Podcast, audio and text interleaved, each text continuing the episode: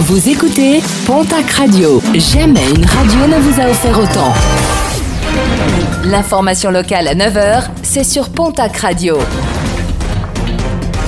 Bonjour Jean-Marc Courage Sénac. Bonjour à toutes et à tous. Petite frayeur pour les jeunes passagers d'un bus hier sur l'A65 à hauteur de la commune de Doumy.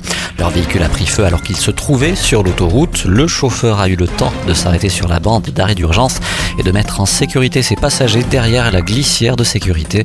Personne n'a été blessé. Le bus a quant à lui été entièrement ravagé par les flammes. Malgré les appels à la prudence à proximité des cours d'eau, un pêcheur a été électrocuté hier en Vallée d'Or entre Arro et Grésian alors qu'il pêchait dans la Neste d'Or. Il a touché une ligne à moyenne tension. Choqué, il a été transporté vers l'hôpital de Tarn. Un accident de parapente déploré ce week-end dans le Val-Louron. Alors qu'il s'apprêtait à atterrir, un parapentiste aurait heurté un canon à neige. Grièvement blessé aux jambes, il a été pris en charge par les secours et héliporté vers Tarbes.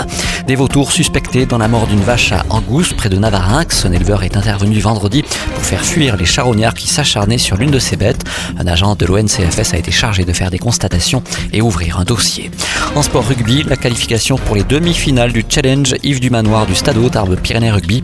Les rugbymen bigourdans l'ont emporté face à leurs homologues niçois 36 à 12 et ils rencontreront l'équipe de l'Union Cognac-Saint-Jean qui s'est imposée face à Anglette 24 à 20. En cyclisme, beaucoup de monde samedi pour accompagner la montée du géant en haut du Tourmalet. Près de 2000 personnes au total, le tout sous une chaleur caniculaire.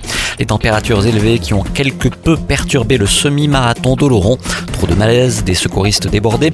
Les organisateurs de la course ont décidé d'arrêter la course.